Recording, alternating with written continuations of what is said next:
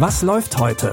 Online- und Videostreams, TV-Programm und Dokus. Empfohlen vom Podcast Radio Detektor FM.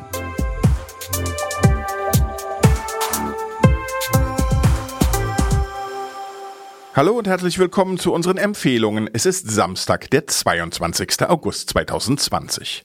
Geschichten erzählen über Menschen, die nicht so wirklich am richtigen Platz in der Welt zu sein scheinen, das kann Jan-Ole Gersters. In Oh Boy fragte sich schon Tom Schilling, ob er der Komische ist oder all die anderen. So oder so ähnlich geht es auch Corinna Harfuch als Lara.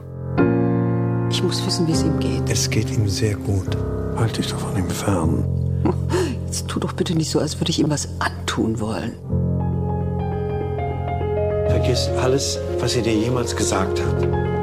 Heute geht's nur um dich. Ich wusste, dass ich es nie ganz bis nach oben schaffen würde.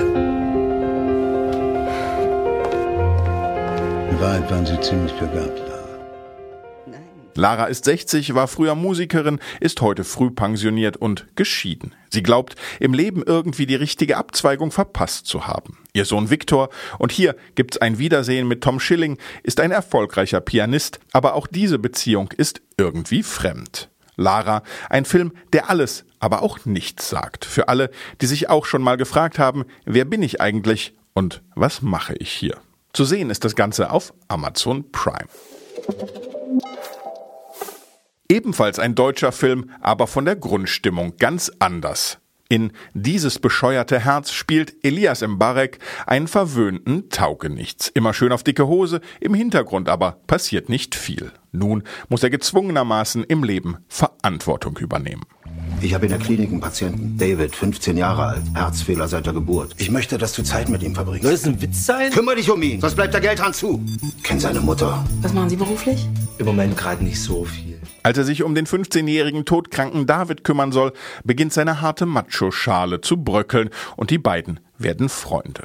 Ein süßer und sehr freundlicher Film und vielleicht fließt ja auch ein kleines Tränchen. Zu sehen in jedem Fall ab heute auf Netflix.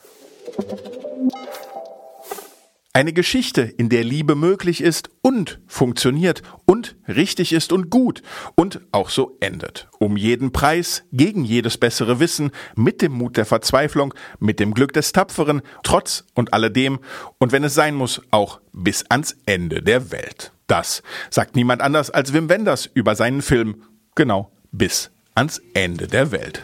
Sie steckten in der Klemme. Da dachte ich, wieso nicht? Ich kann mir das Apartment kaufen, gegenüber von Makiko.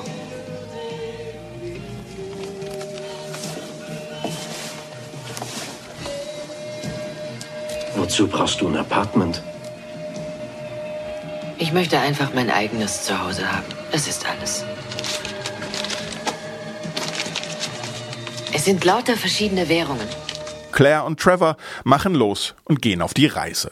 Aus ganz unterschiedlichen Gründen. Trevor will für seine blinde Mutter die Welt einfangen und Claire ist getrieben durch vergangene und bevorstehende Liebe. Den Sci-Fi und Liebesfilm Bis ans Ende der Welt von Wim Wenders gibt's in der Mediathek der ARD zu sehen. Bringt ein bisschen Zeit mit, denn er läuft viereinhalb Stunden. Wir nehmen uns jetzt auch mal die Zeit dafür und sind morgen aber pünktlich wieder zurück. Mein Name ist Claudius Niesen. Die Empfehlungen heute stammen von Lara-Lena Gödde und produziert hat das Ganze Andreas Popella. Bis dahin, wir hören uns. Was läuft heute?